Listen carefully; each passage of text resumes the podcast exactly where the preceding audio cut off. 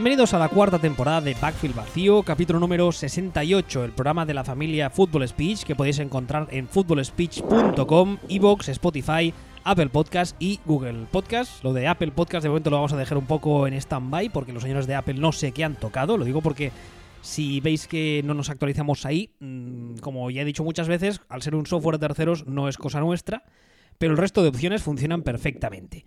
Ya sabéis que además que este programa lo realizo cada semana junto a Sillon Ball. Buenas tardes. Muy buenas tardes. Que estamos ambos en Twitter. Aquí el caballero es arroba Sillon Ball y a mí me podéis encontrar como arroba wbistuer. Después del parón uh, de la semana pasada, del pequeño parón, vamos a hacer un repaso de varios temas de la semana 10, que es la que acabamos de terminar. Ha terminado esta madrugada con el Seattle San Francisco. Y vamos a empezar hablando uh, una, una, anterioridad del programa, ya sabéis que me gusta contaros a veces. Yo le estaba diciendo ahora aquí, soy un bol. Bueno, seguimos el orden del guion y tal, ¿no? Empezamos con Carolina, me dice Carolina. Si eso es un, es un, ¿cómo has dicho? Un breve curso de estadística, ¿no? ¿Has dicho? Más o menos. Sea, una cosa así. Es que en realidad los Panthers no me interesan un carajo. Yo creo que ni a ti, ni a mí, ni a nadie, ¿no? Hola, fans de los Panthers. Dicho eso, antes de empezar, uh, los Panthers esta semana jugaron contra los Green Bay Packers. Uh, perdieron 16 a 24. Unos Panthers que ahora mismo están 5-4 segundos de la NFC Sur, lo cual uh, es un poco por incomparecencia del rival, más que por méritos propios. Y además, esta semana supimos que Cam Newton lo van a colocar en la Injury Reserve, se va a operar del pie. Con lo cual, de momento, esta temporada, lo que queda de ella, si todo sigue como está ahora, Kyle Allen será el titular y cuando termine la temporada para Carolina hay una serie de temas encima de la mesa, uno de los cuales, o posiblemente el tema, es saber eh, cuál es el futuro uh, de Cameron Newton, o más bien dicho, dónde es el futuro de Cameron Newton, porque yo creo que está, o parece bastante claro que no va a volver a ser el quarterback titular de los Panthers el año que viene. Dicho eso, Tú decías, eh, un, breve un breve cursillo de estadística. El, titular que me has puesto en el guion es Ron Rivera no entiende las estadísticas que le dan y la mayoría de los periodistas que van de listos aún menos. Vale, bueno, dos cosas. Una, primera, si todo el mundo hiciera bien su trabajo, y yo creo que esto es algo que ya hemos comentado previamente, Cam Newton el año que viene estaría en los Bears. Si absolutamente todo el mundo hiciera bien su trabajo. Sí, ¿eh? tú, tú defiendes mucho, defiendes mucho ese escenario, ¿eh? Cam Newton en Chicago. A ver, yo defiendo que Trubisky es un patán que no vale para nada. Defiendo que los Bears eh, tienen una plantilla en condiciones.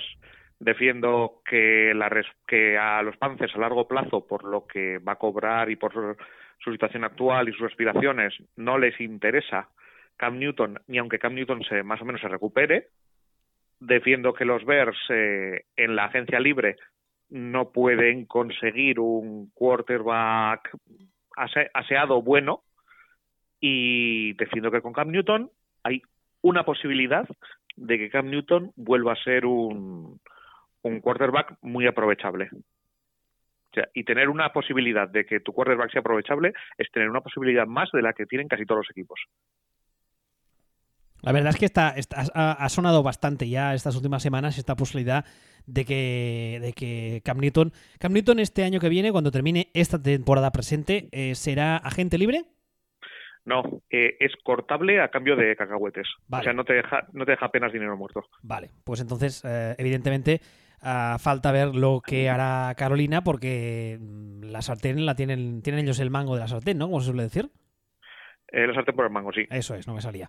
Uh, porque claro, puede venir a Chicago y decir, oiga, que yo lo quiero y le doy tanto, tradémelo, pero claro, igual viene otro que a nivel deportivo para el futuro de Cam Newton, desde un punto de vista, de, de, bla, bla, desde un punto de vista egoísta, no le interesa tanto al propio Cam Newton, pero si en vez de 3 da 6, pues yo entiendo que Carolina mmm, se irá con el que da 6, entiendo. A no ser... No a no ser que por un tema de agradecimiento por servicios prestados y tal, le consulten al jugador, oye, ¿cuál es la opción que te gusta más? Y si hay dos opciones que se parecen y una le gusta más al jugador, pues eh, cedan y acepten la que le gusta más al jugador, lo cual no sería la primera vez que pasa. No suele pasar, pero no sería la primera vez. Sí, bueno, en este caso, cuando hablo de que si todo el mundo hiciera bien su trabajo, me refiero también a si todos los equipos que en realidad no aspiran a nada se dieran cuenta de que no aspiran a nada y el probablemente un equipo, único equipo que podría aspirar a algo solamente cambiando su quarterback, que son los Bears, se dieran cuenta de eso, el que más ofrecería debería ser Chicago. Entonces, si todo el mundo hiciera bien su trabajo, acabaríamos en ese escenario. Pero lo normal es que nadie o casi nadie haga bien su trabajo. Así que... es, es, un, es un futurible, un what if muy gordo, ¿eh? Sí, pero por eso digo, si uno se da cuenta de una cosa, otro, claro, porque incluso hay mucha los, muchos fans de Cam Newton y tal que dicen, no, es que es muy bueno, pero que la cosa no es que sea muy bueno. La cosa es a estos Panthers en este momento, en, en este desarrollo, con el salario que, que va a querer cobrar Cam Newton dentro de, dentro de 12 meses, eh, con lo que te cuesta cortarlo ahora, etcétera, con la, el historial de lesiones, etcétera, etcétera, etcétera, etcétera, etcétera. O sea, esto no, esto no trata sobre si Cam Newton es bueno o es malo, es sobre la realidad de Cam Newton aquí, ahora. Es, y de la realidad de los Panthers aquí y ahora. Dicho eso, que nos hemos ido por las ramas, eh, ¿por qué dices lo de que Ron Rivera no entienda las estadísticas que le dan? Vale, vamos a ver. Esto puede, puede silbar o algo eh, el concierto de Brandenburgo, el primero, el primer movimiento de Bach, para que quede esto como más. Bueno, ni, te preocupes. Si fuese este un programa con medios, pondría música de fondo. Pero como no tenemos medios. Chan, chan, chan, bueno, eh, en, este, en este caso, vamos a ver. Hay, una, hay un momento eh, eh, acercándonos ya al final del partido, en el que Ron Rivera, eh, o para ser exactos, bueno, los Panthers convierten un touchdown y en ese momento, cuando están abajo 14 puntos, se ponen a se ponen a 8. Y entonces Ron Rivera manda intentar una conversión de dos puntos. Y el grueso de los periodistas Dicen, oh, qué bien, por fin, por fin entendemos que hay que intentar siempre las conversiones de dos puntos y no patear, porque se consiguen normalmente eh, más de un 50%, un 60%, entonces a la larga te compensa, etcétera, etcétera. Qué bien, qué bien, qué bien. No, no. Lo habéis entendido todo mal. O habéis entendido, o esto ejemplifica muy bien el problema de mirar los números, no entender los números y no entender la casuística, que es algo que hemos aquí hablado mucho, que es que las estadísticas dicen unas cosas, son una herramienta estupenda, pero no son la palabra de Dios traída por Moisés del monte Sinaí, bajando ahí para encontrarse a Ron Rivera adorando un becerro de oro. No es eso. O sea, no es, no es eso, no va de, no va de eso. Entonces, te voy a poner un, te voy a poner un ejemplo. A ver, que sea fácil, ¿eh? que sea fácil. En esta situación, 14 abajo, lo que necesitaban los eh, último cuarto, lo que necesitaban los Panthers era dos touchdowns, ¿correcto? Hombre, si vas 14 abajo, y al menos empatar, sí. Dos touchdowns. Vale, dos touchdowns. De acuerdo. Eh, supongamos que, mm, y de hecho no suponemos, sino que esto es eh, cierto, en resumidas cuentas, que es que eh, en una las conversiones de dos puntos se convierten en el 50% de las veces, un poquito más del 50%, 60%. Vale. ¿No? Entonces, vale, eso quiere decir que si siempre te juegas una conversión de dos puntos, a la larga sacas más puntos. Sí. ¿Correcto? Entonces te compensa estar siempre jugándote la conversión de dos puntos. Problema. Problema. Vamos a pasar a otro, vamos a cambiar a otro, otro escenario, ¿no? Que es el tirar una moneda al aire, que te da un, que te da un 50% de posibilidades de que te salga cara y que te salga cruz, ¿no? Supongo. Sí. Entonces, si tú tiras la moneda al aire 100 veces, sacarás 50 caras y 50 cruces, o 49-51, o 46-52, pero estarás muy cerca del 50%, ¿no? Vale. Vale, entonces, en este caso Ron Rivera tenía que tirar dos veces la moneda al aire. ¿Correcto? Para empatar. Sí. Vale. Eh, y, yo le digo a Ron Rivera, mira, mm, cada vez que cada vez que salga, que saca tu, que salga cara, yo te voy a dar cinco céntimos. Tú necesitas 10 céntimos, cada vez que salga la moneda cara de los cinco céntimos, yo te voy a dar eh, yo te voy a dar esta cantidad cada vez que te salga cruz, yo no te doy nada. Vale. Pero, pero, si tú no tiras, yo te doy cuatro céntimos. Y necesitas ocho. ¿De acuerdo? Entonces, Vale. si, si Ron, si Ron Rivera no tira en ninguno de los dos casos, consigue sus ocho, sus ocho céntimos y prueba superada, ¿correcto? Sí. Vale. Entonces, ¿para qué cojones tiras la puta moneda? Si si no tiras, yo ya te voy a dar los dos céntimos, los, los ocho céntimos que necesitas. Y digo, ¿por qué? Es una cuestión del número de eventos muestreados. Es decir, como decíamos, si tú tiras la moneda 100 veces, lo normal es que saques 50 caras y 50 cruces, más o menos, ¿no? Sí, aproximadamente, ¿vale? Aproximadamente. Si tú solamente tiras dos veces, tienes un huevo de posibilidades de sacar dos cruces. Correcto. Es decir, cuantas, cuantos más eventos tienes, la estadística más te da la razón.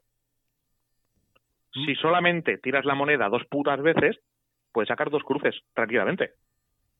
Entonces, ¿qué cojones haces, Ron Rivera? ¿Qué cojones hacen los periodistas que te hacen la ola? ¿Qué, qué, qué, qué, qué cojones estáis pensando? ¿Me he explicado bien? Sí, creo que sí. Yo lo- las mates no son lo mío, pero te he entendido, así que entiendo que los demás, valga la redundancia, también te entenderán. Entonces, ¿dónde quiero llegar a con esto? Que cuidado con la estadística avanzada y cuidado con los números, que está de puta madre, pero luego al final te lo lle- llega a la cabeza de un Albert Rivera de estos y la lía. Y dice, pues pacto con Vox. Pues que no, que eso quiere decir que vas a acabar perdiendo, te vas a quedar en 10 escaños y te vas a ir a la puta calle y te van a sustituir por el coordinador defensivo de los Buccaneers o algo así. ¿Albert. Rivera lo va a sustituir el coordinador defensivo de los Buccaneers? Estoy mezclando conceptos, creo, por las noticias de las últimas horas. Yo juraría, ¿eh? Pero sería muy divertido. Probablemente. Entonces, bueno, y esto era básicamente lo que quería comentar de Ron Rivera, de las estadísticas, de su manejo de las conversiones de dos puntos, que es, como conclusión, si tú te tiras todo el partido y todo el año intentando siempre hacer las conversiones de dos puntos, bien.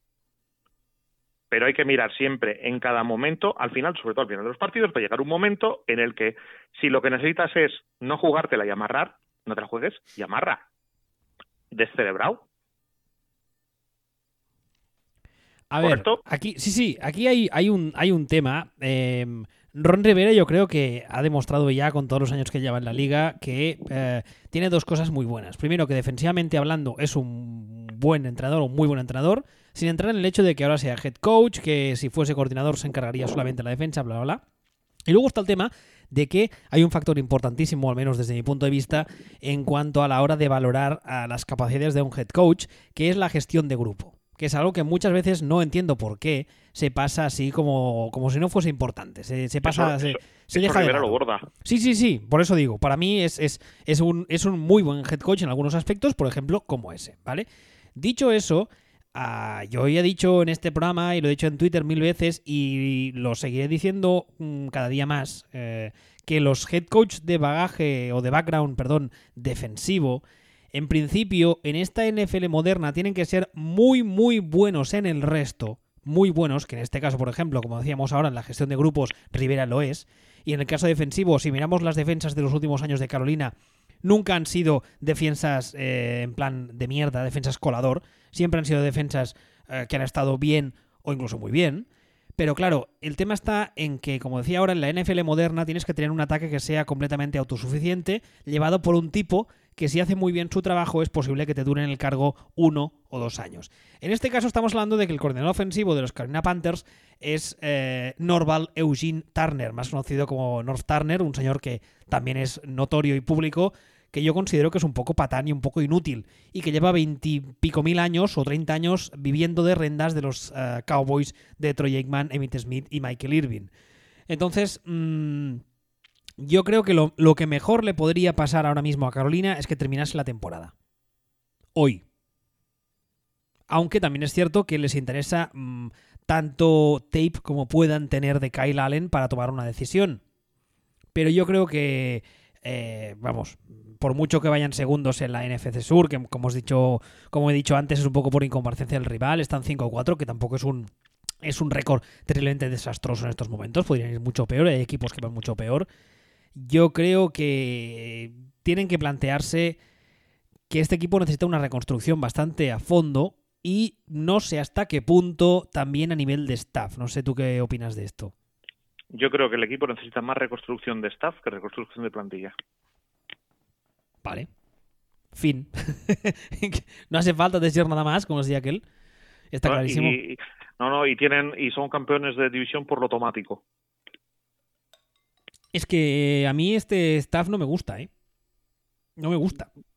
Mm, yo no tengo la sensación de que Ron Rivera sea un mal head coach. No, no, pero por, por todo lo que he dicho ahora, no, yo tampoco creo que lo sea. Lo que pasa que justamente el punto en el que para mí flojea es el punto más fuerte en la NFL actual y que cada día, si todo sigue como está, cada día irá más, que es el punto Sí, ofensivo. Bueno, bueno, yo incluso incluso así, es decir, yo depende de qué equipo, depende de qué situación. eh, a mí no me parece un, head coach que no valga. O sea, eh, a mí me parece que si tú eres los Browns, por ejemplo, mm, y con un coordinador ofensivo en condiciones, es un head coach pues, a otro nivel, es un head coach de, de poner orden, básicamente, de gestión de grupos y de y de y de poner orden como era el abuelo en los Giants, por ejemplo, y lo empezó a ser eh, cuando estuvo supervisando en, en Jaguars, todo ese tipo de cosas. Entonces, no, no me parece un mal head coach per se. Sí que me parece que en los Panthers el discurso está un poco agotado ya. Por mucho que también tengo la sensación de que la plantilla está con él, sí que tengo la sensación de que necesitan un poquitín de una, una un poquitín una mirada fresca. Y también te voy a decir una cosa, ¿eh? Con, con todo lo, positivo que aporta o que aportaba cuando estaba al 100% Cameron Newton, y, y todo el mundo también sabe que no e- ese tipo de quarterback no es santo de mi devoción, pero hay una cosa que está clara y es que cuando estaba físicamente al 100% es un tipo que es imparable y es un atleta impresionante. Con todo eso, no tengo yo seguro que no tengo claro que este tipo de quarterback en este momento concreto haya sido el mejor escenario posible en esta situación. Me explico. Creo que para haber aprovechado al máximo las capacidades de Cameron Newton y haberle retado a ir a, ir a más, hubiese necesitado encontrarse con un, con un staff muy competente ofensivamente hablando. Y se ha encontrado con un staff que ofensivamente hablando es bastante justito, defensivamente es la hostia, con lo cual, insisto, le han montado defensas buenas o muy buenas todos estos años, pero le han dado... eh, no, no es que le hayan dado carta blanca, sino es que le han dado demasiada libertad, entendido en el sentido de que le han dicho, como eres muy bueno, haz, que nos parecerá bien, apáñatelas. Y quizá necesita necesitaba al menos al principio un, po- un poco de ruedines. Entonces, Hombre. en el resto no tengo ninguna queja de, de- de Ron Rivera, ¿vale? O sea, gestión de, de grupo fantástica, defensivamente un tipo, un tipo que sabe lo que se hace, sus equipos son siempre ordenados y están bien entrenados, o al menos eso parece. Pero a nivel ofensivo, mm, pues eso. Yo, de todas formas, una cosa. Yo, yo tengo una enmienda, que eso de que las defensas de los Panthers vienen muy bien a ratos, a días o a años. Bueno, sí, claro, pero es que, a ver, eh, no, no. ¿Cuántos años han sido apestosas de los que está Ron Rivera en. Carolina? ¿Alguno? Alguno. Vale, pero coge cualquier otro equipo que no sea un equipo de Belichick o no sea un equipo de eh, Pete Carroll uno de estos. ¿Y cuántos años han tenido malos en defensa? Pues los de Belichick casi todos. Pero bueno, Vale, mal ejemplo, eh, ya, me, entiendes. El, sí, pero quiero decir que, el- que realmente en las defensas de Ron Rivera, o Ron Rivera no ha sido una garantía en, defensa, es lo que quiero decir. Ha sido una garantía en gestión de grupo. Pues en entonces, pues entonces más a mi favor. Entonces échale. Mm, Sí, es pues lo que digo. O sea, pero que- lo que quiero decir es que Ron Rivera, con unos coordinadores de, de XOs eh, bien, buenos, eh, preparados, eh, y él haciendo de, de Pavo Pitufo, me lo puedo llegar a creer porque le ha hecho muy bien de Pavo Pitufo. Pero creo que necesitan una, una mirada fresca. Y Bueno. necesitan a alguien que cuando vea una estadística entienda qué cojones dice esa estadística. Ah, ¿Te parece que cambiemos de tema? Que el que viene ahora también es, muy interesante. El siguiente tema, eh, el título que le ha puesto aquí en el, en el guion es Rams se han metido ellos solos en un mierdón financiero medir mal lo que es ganar ahora. Por medir mal lo que es ganar ahora. Los Rams esta semana, verdad que os busco el partido, lo digo en plan bien igónico, como si fuese un programa serio este. Los Rams esta semana han ah, perdido contra los Steelers 12 a 17.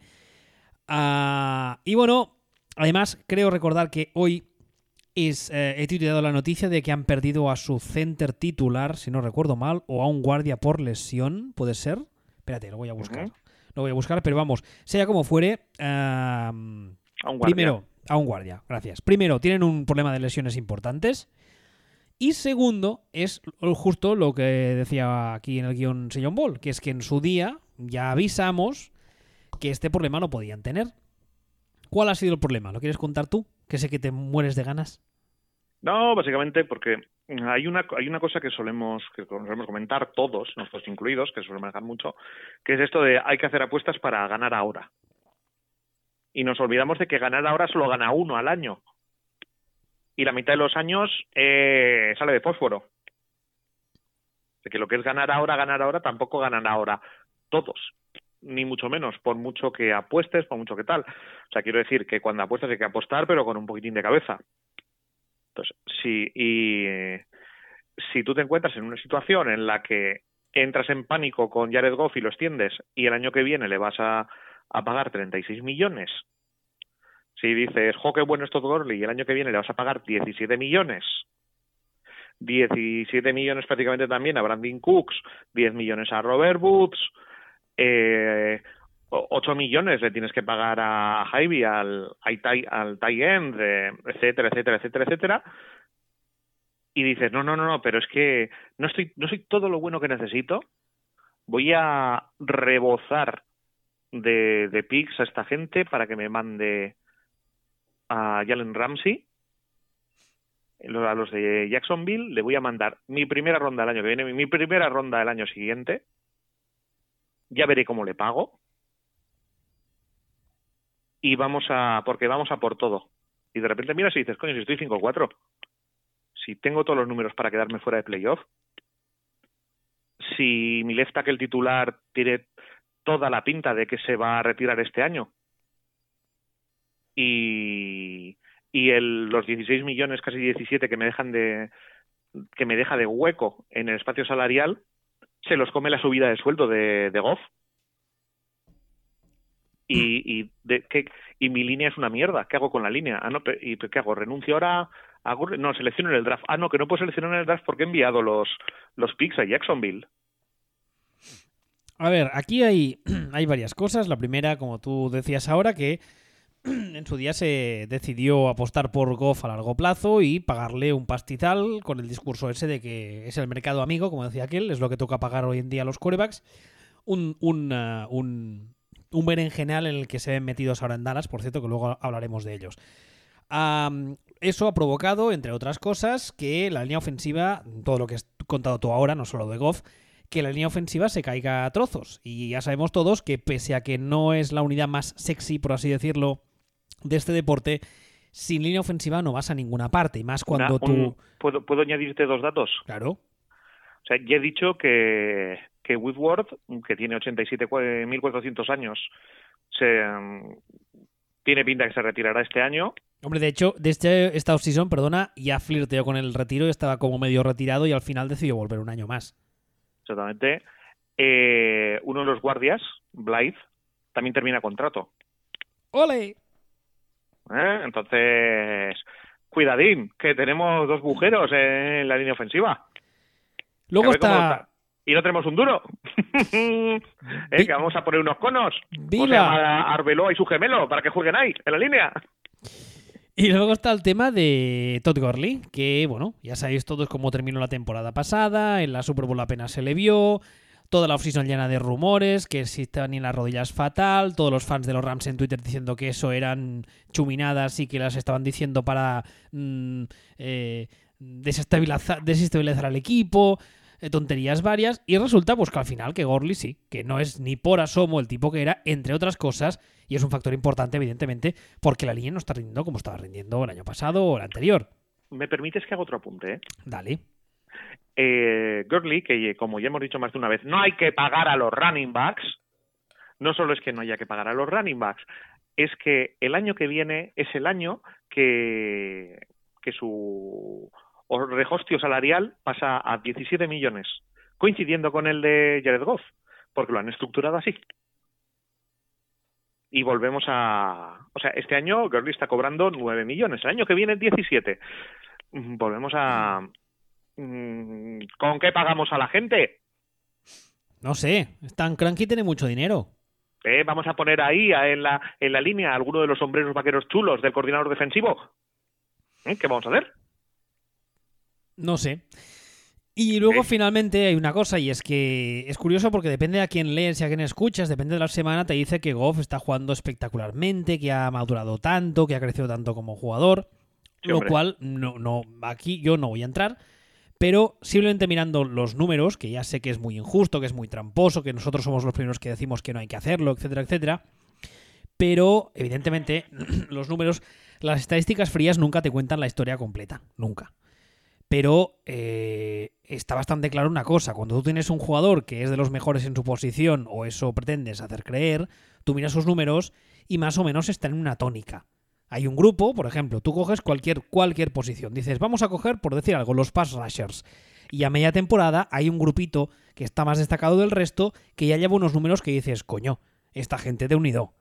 Y eso lo puedes hacer con la, la gran mayoría de posiciones, en especial posiciones que tienen un resultado individual tan ah, fácilmente cuantificable como son, pues eso, pass rushers con los sacks, ah, running backs con los touchdowns de carrera, receptores con los touchdowns de recepción o con las yardas, quarterbacks con los touchdowns y las intercepciones. Entonces, tú, mm, insisto, repito, en punto a pie de página, esto un poco tramposo, pero coges los números de Goff y este jugador que al que le estás pagando una pequeña fortuna, que está creciendo tanto, que ha madurado tanto y ha crecido tanto con los años, hombre, tiene unos números bastante discretos, ¿eh?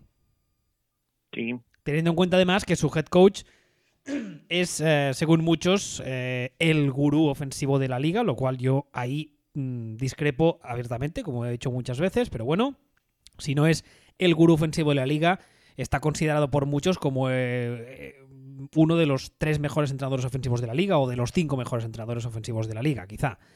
Sí, Claro. Y, y el año que viene le vas a pagar 36 millones. 36 millones de, de regostio salarial. El concepto, el, el concepto regostio salarial me gusta mucho, por cierto, hay que Sí. patentarlo o algo, que luego nos lo pican.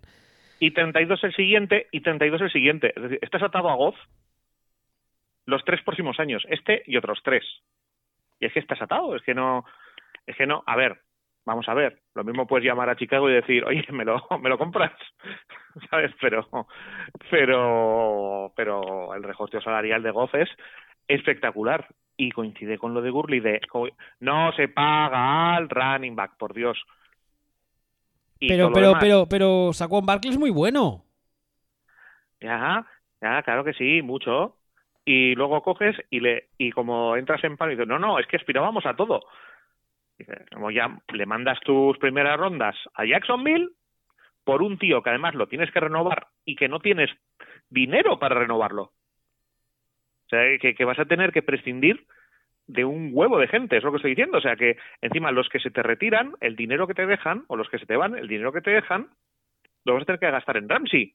Con lo cual, vas a estar con peor equipo, sin posibilidades de mejorarlo eh, y, sin posibilidades de contratar a nadie, digamos, porque para mantener lo que ya tienes y perder solo una parte, te vas a gastar, eh, te vas a gastar el dinero ese que te entra en el en el límite salarial.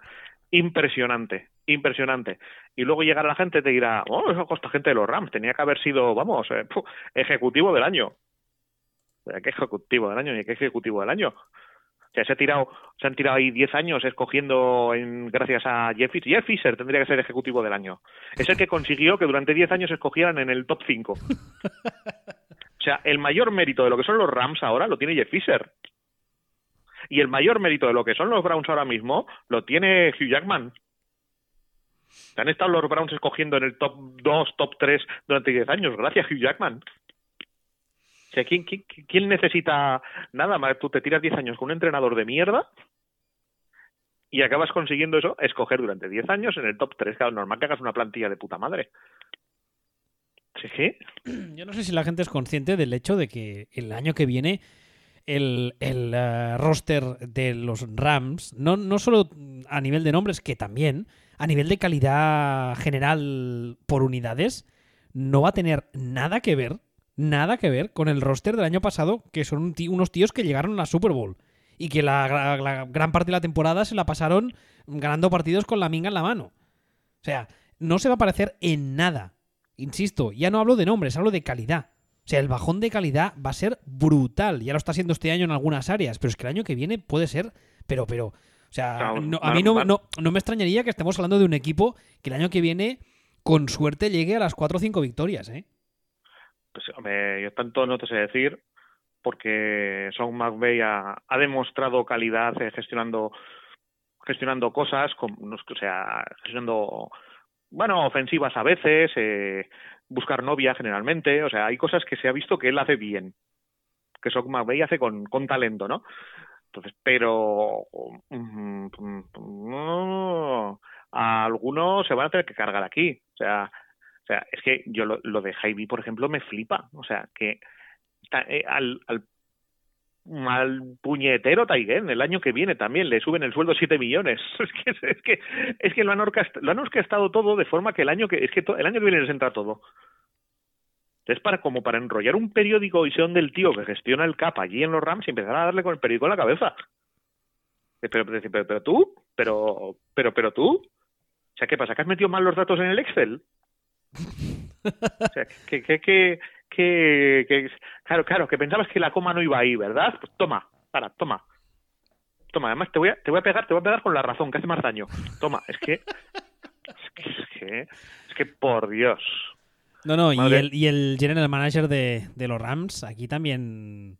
Que además, recordemos, si, si, a mí la memoria no me falla, que estuvo a punto de ser, mm, de ser despedido y de repente llegó McVeigh y es un señor, uh, el general, perdón, el general manager que pasó de ser considerado la peste a ser considerado un genio porque decían le había montado a la plantilla McVeigh que había llegado a la Super Bowl. Y Hombre, sí, pero es, lo que, pero es, lo que, estoy diciendo, que, que, no es que hayas escogido en el en el top 10, top 15, que es que llevas que te has tirado 10 años escogiendo en el top 3, o sea que te has tirado, no sé si eh, el último año que estuvo este o el siguiente o tal, tuviste 274 picks de draft altos por un traspaso. Eh, vamos, eh, que luego la mandanga está en cómo gestionas la plantilla, cómo gestionar las renovaciones y todo esto. Y la, y la ha liado pardísima, pero pardísima. Y se encuentran ahora, pues eso, 5-4 y diciendo, ¿yo a dónde voy?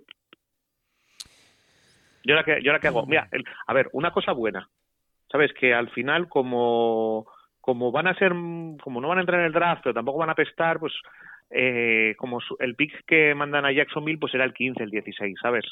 No van a perder un pick 1, pick 2. Hombre, yo personalmente me alegro, porque todo lo que sea joder a Jacksonville me alegra el día, pero está está está bien o sea y mira y mira que Jacksonville además es que se la dio eh porque no solamente les les sacó los picks sino que luego les mandó a Bortles o sea es eh, o sea Jacksonville se lo hizo a malas a joder. A, joder, Jacksonville, los, los, Jaguars se lo hicieron a malas. Ahí el, el, el, el, sultán, el padre de Yasmín este que tienen como dueño, lo hizo, lo hizo a mala leche. El Chacacán. Les mandó a, les mandó a Chad Smith, a la batería de los Chili Peppers. Madre, madre de, madre de Dios. Entonces, claro, esto, ¿y dónde quería, dónde quería llegar con todo, con todo esto? Es al cuidado con el hay que ganar ahora. Cuidado con los nervios. O sea, y de hecho te voy a adelantar otro caso que parece que, y que está de moda decir lo contrario, que es eh, eh, Minka Fitzpatrick. ¿Qué le, pasa? ¿Qué le pasa a, a, Minka? Pues a Minka Kelly lo que le pasa es que vamos diciendo, no, que qué qué bien, qué, qué buen traspaso para qué buen traspaso para Steelers, qué bien todo. Entonces, espera, espera, espera, espera, vamos a ver. Cosas, esto, hechos. Minka Fitzpatrick es buenísimo hechos. Eh, lo que pagaron por él estuvo muy bien, fue un buen traspaso. Problemas reales. Eh, Steelers van a necesitar un quarterback para hoy o para ayer. Lo que quiere decir que en un momento dado, que va a ser casi ya, van a tener que fabricar uno. Porque este era un año ideal para tener un pic alto y jugársela con un, con un quarterback de primer nivel, porque es un año muy bueno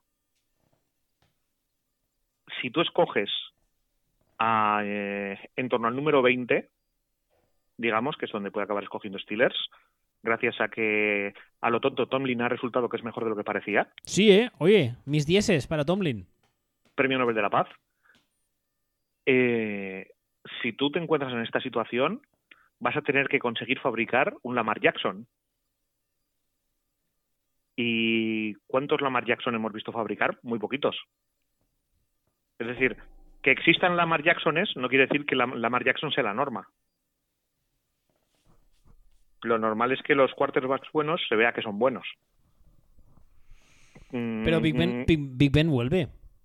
Big Ben vuelve, el señor Patata, el nuevo señor Patata vuelve, Robocop. Veremos cuánto, veremos cuánto le dura, pero es lo que quiero decir. Puede durar un año, puede durar dos años.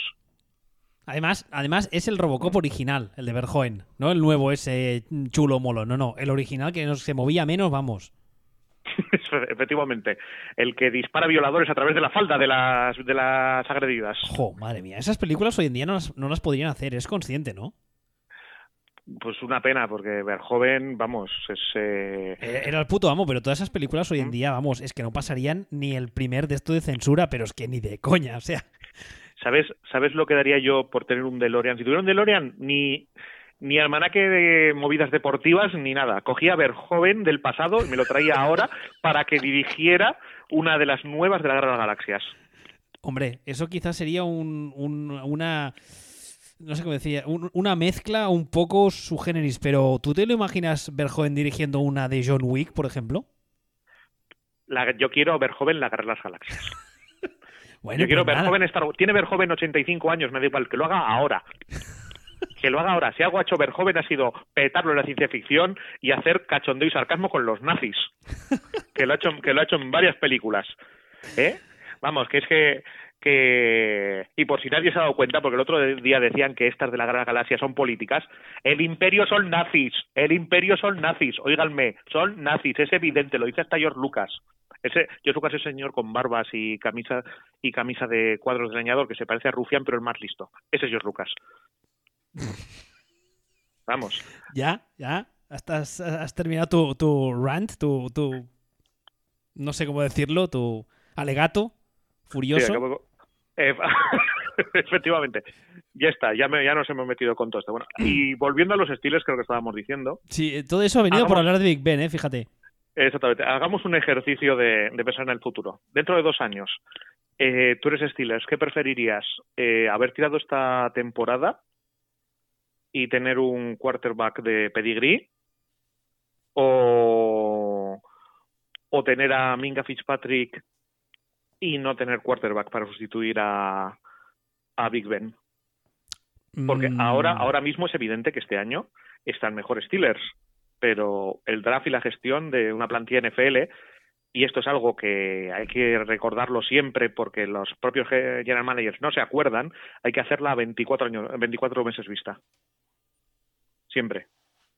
O sea, tú no drafteas para este año, drafteas para el año que viene. Mínimo. Y entonces, esto, dentro de dos años, ¿dónde preferiría estar Steelers?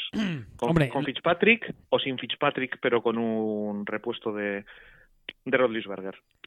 La única suerte que puede tener eh, Steelers es que los próximos, o sea, suerte entre muchas comillas, porque eso les, les eh, posiblemente les provocará no tener picks de draft muy altos, pero al mismo tiempo ante la opinión pública, lo cual no se ve de una mierda, pero bueno, eh, parecerá que no sean tan, tan, tan malos porque estará en una división que a día de hoy eh, Cleveland ya veremos qué acaba pasando con eso y Cincinnati...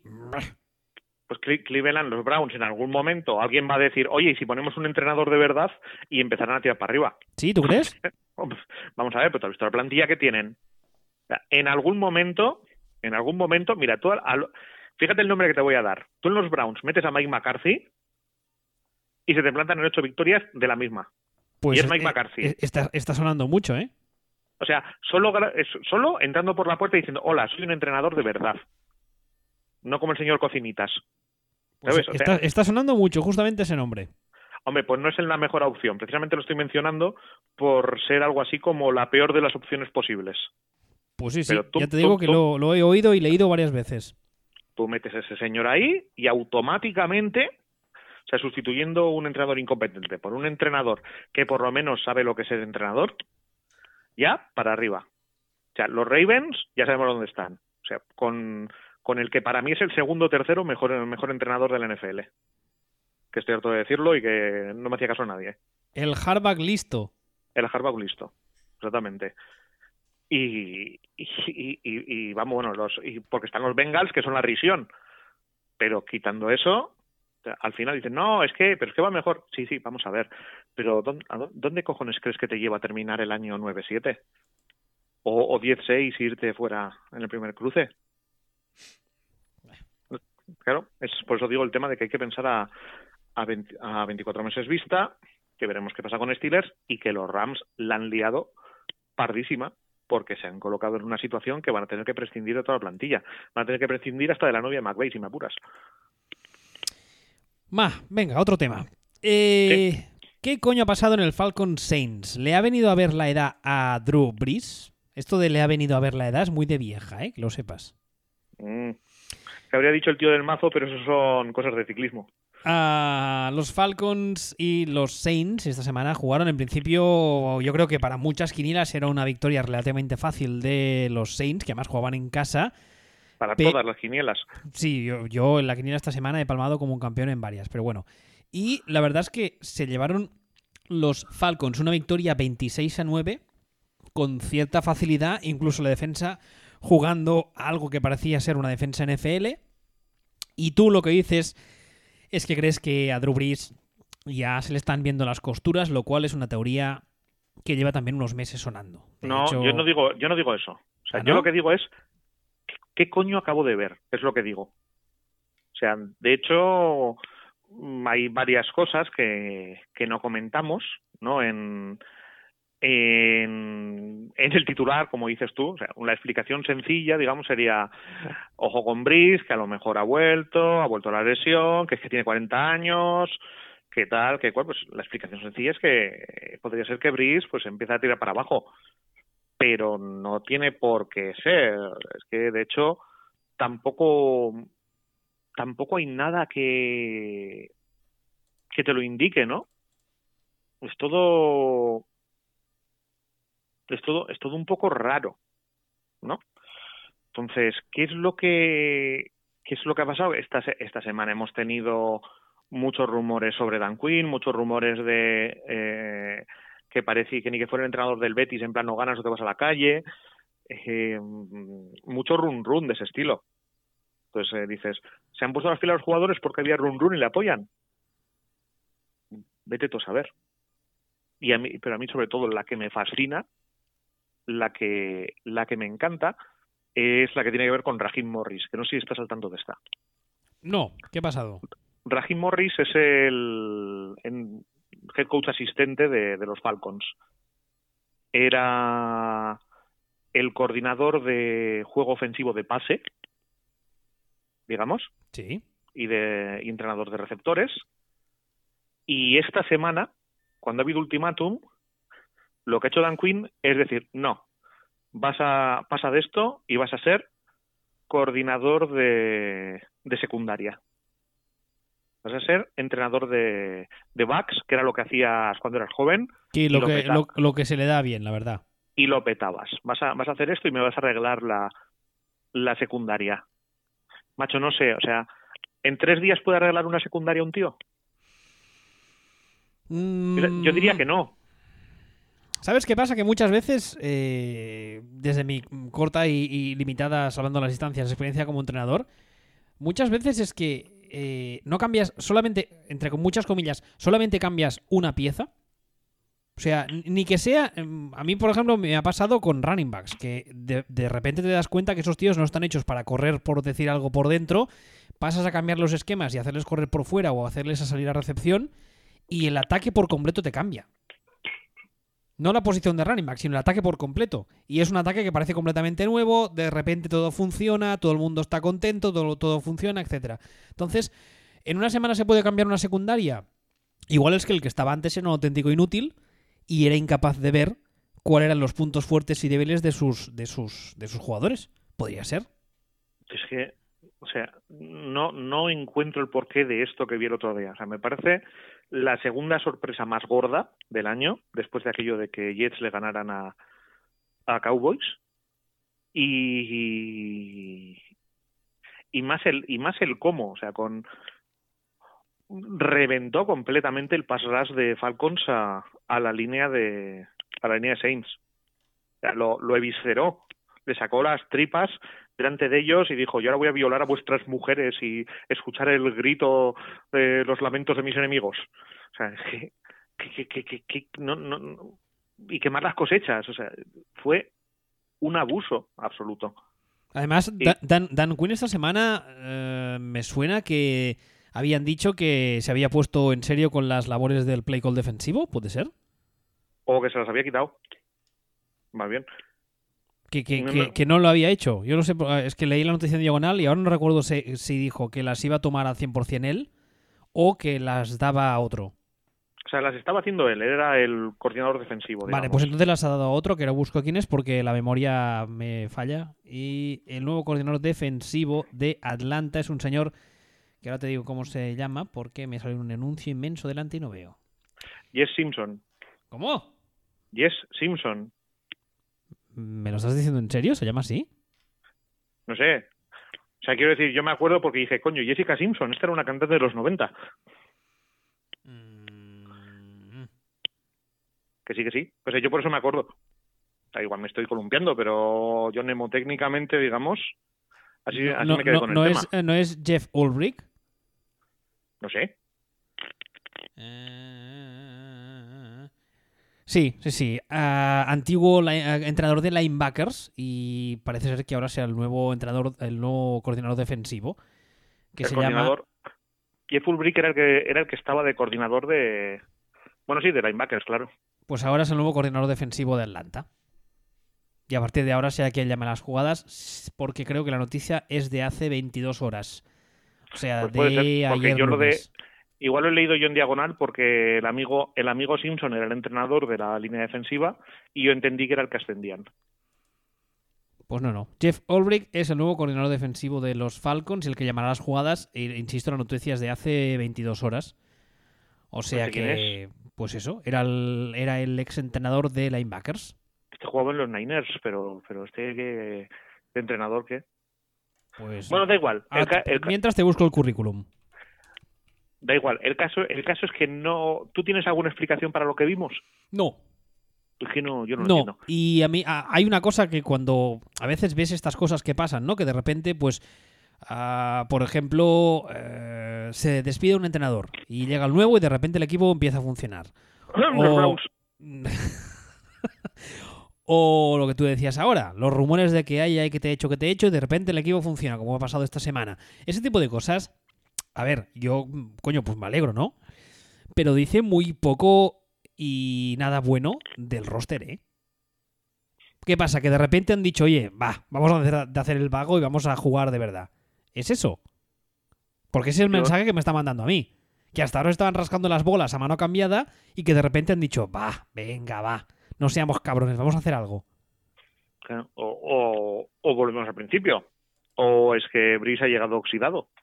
O es que a Brice le ha venido a ver el, la edad. La parca, que además, siempre que pienso en la muerte, pienso en la de padre de familia.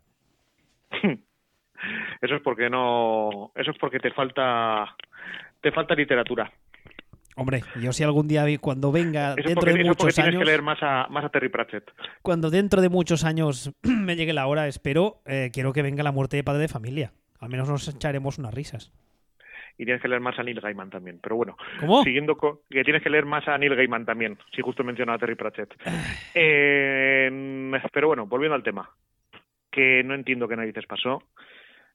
Eh, no entiendo cómo es que la línea defensiva de Falcons fue capaz de destruir de esta forma a la de Saints.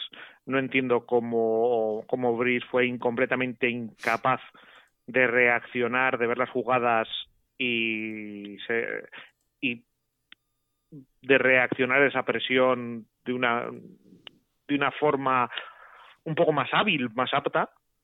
A lo mejor está oxidado. No entiendo cómo un cambio tan mínimo en la defensa de en la defensa de Falcons eh, 48 horas antes supone esos cambios. No entiendo nada. A mí lo que me hace pensar en el cambio este de la defensa de Falcons y que de repente en, en cuestión de, de apenas dos días de repente funciona, me viene a la cabeza lo típico que está alguien que te pide ayuda con el ordenador y tú le vas diciendo, ahora toca aquí. Y ahora toca ahí. Es la típica persona negada que además tú le dices toca A y toca B, no sé muy bien por qué, y tú estás detrás como diciendo, no, no, no, eh, no, ah, no. Oye, mira, da igual, déjame a mí. Se levanta, tú te sientas y lo haces en tres segundos. Esa es la imagen, la alegoría que me viene ah, pensando en este caso, ¿sabes?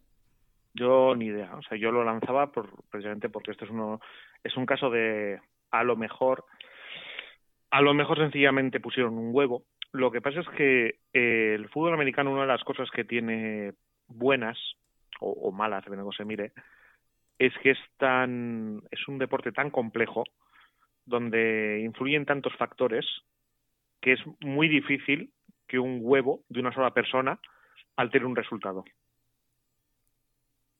Tú, yo qué sé, en un partido de tenis es evidente que uno se levanta con un mal día, pone un huevo y pierde. En un partido de fútbol americano donde juega tanta gente, un huevo de una persona que se levanta con mal día no influye tanto.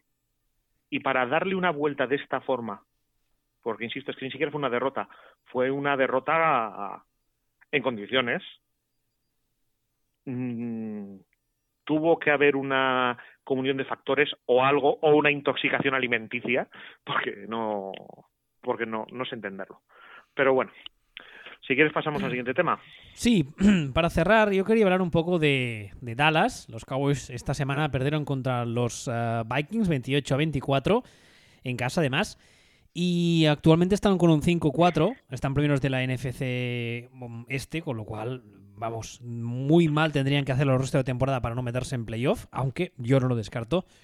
Pero eh, todo viene a colación de que esta semana, después de la derrota, en los medios se está rajando mucho de Dallas en general. Y depende de a quién escuchas o depende de a quién lees, las culpas ya, digamos que se dirigen un poco más. Uno de los nombres que está sonando mucho en las últimas horas es eh, el nombre de, eh, del head coach de Jason Garrett, que además ya hemos dicho en anteriores semanas en este programa que, eh, bueno, de hecho tú lo dijiste el año pasado, que creías que, que Jerry Jones se moría por petárselo y yo esta temporada ya dije que para mí es el head coach que Dallas necesita, pero no necesariamente el que Dallas quiere. Pero después de esta semana, eh, bueno, se ha criticado mucho el play call en la derrota contra los Vikings. Entonces, eh, volvemos también a otro argumento que tú muchas veces mencionas y que tienes razón, y es que eh, en este caso, desde que empezó la temporada, el play call de Dallas, ofensivamente hablando, es, eh, es trabajo al 100% de Kellen Moore, que es el nuevo coordinador ofensivo, que ya sabéis todos de dónde viene. Empezó siendo entrenador de quarterbacks, de repente se plantó en nada como coordinador ofensivo y empezó la temporada todo el mundo alabando la ofensiva de Dallas, los cambios que habían hecho, qué moderna era, que todo bien, qué guapos que somos, etcétera. Eh, esta semana, como decía, una de las eh, quejas más importantes de la gran mayoría de analistas y de periodistas es respecto al play call. Entonces, claro, aquí mm, habría que tener en cuenta que Kellen Moore pueden pasar dos cosas. O que no es tan bueno como nos creíamos, y delante tenía un señor que es Mike Zimmer, que de defensas, pues coño, sabe un poquito.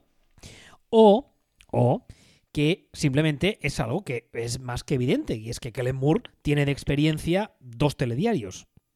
¿Me permites que te interrumpa? Hombre, claro, dale. ¿Serías tan amable de leer la última frase que he puesto eh, en mayúsculas bien gordas en la parte de abajo de este tema en el sumario? Sí, sí, la he visto nada más empezar, pero la estoy, o la estoy ignorando. No, ¿Puedo, ¿puedo, seguir ignorándote un rato? Si quieres, sí. Pero es que con esa frase yo no voy a decir nada. Tú termina de hablar y luego yo te diré, órale esa. Y yo diré, gracias, hasta la semana que viene. Ni problema ni problema. Es el mejor ataque de la liga. Vale, mamá a ver, yo sigo ahora con lo mío y luego si quieres tú añades. No, yo ah. ya he dicho lo que tenía que decir. Hasta la semana que viene.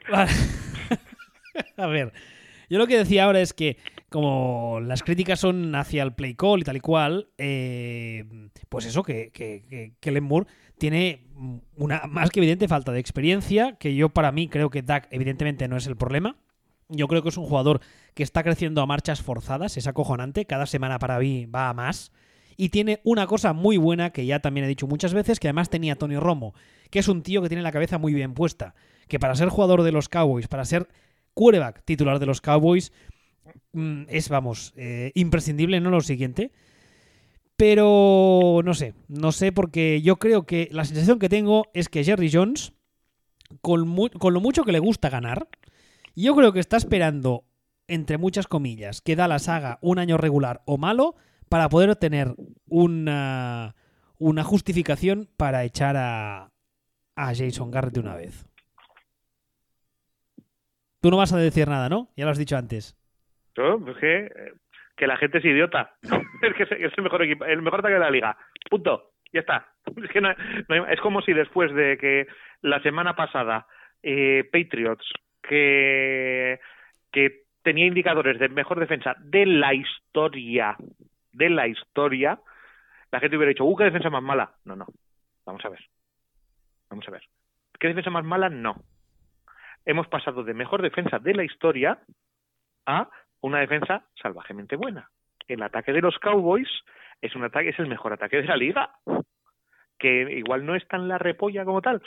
Bien, es un muy buen ataque. O sea, es que. Y a partir de ahí, todo lo demás son tontadas. O sea, sí. Tontadas. Es que no. Es que no tiene. Es que la gente, claro, la defensa, la- el ataque se ve mucho. Eh, esto, lo otro, la gente, la gente lo ve y dice, uh, es que tengo esto, tengo lo otro. No, no, tío, es, que es el mejor ataque de la liga. ¿Qué quieres, qué quieres mejorarlo? Para que sea, eh, para, para tener un, no sé, un ataque ya en agujero de gusano y ser el mejor, de en lugar de ser el número uno, es el número menos tres, ya, ya sea negativo.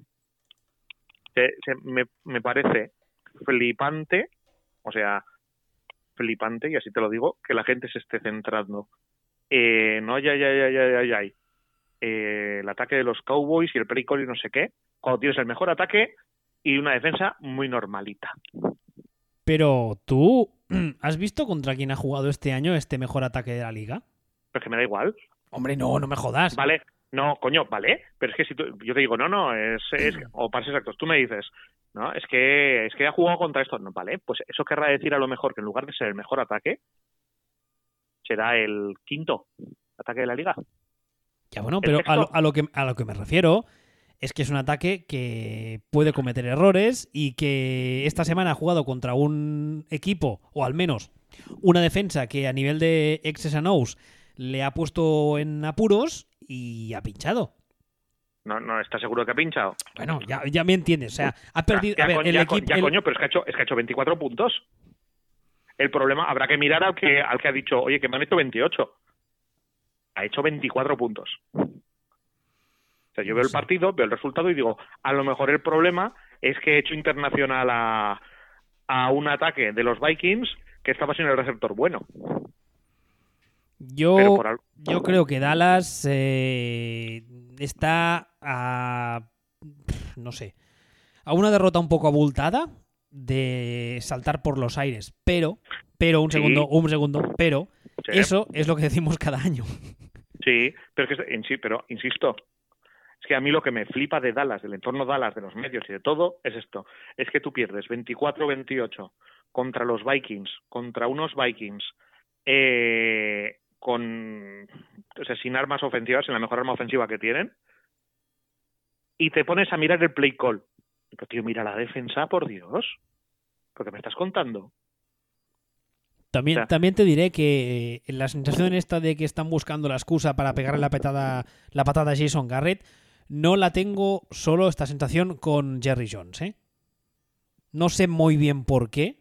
Los medios eh, locales, digamos, de Dallas, hace mucho tiempo que le tienen ganas a Jason Garrett. Yo te diría que los medios de Dallas le tienen más ganas que Jerry Jones.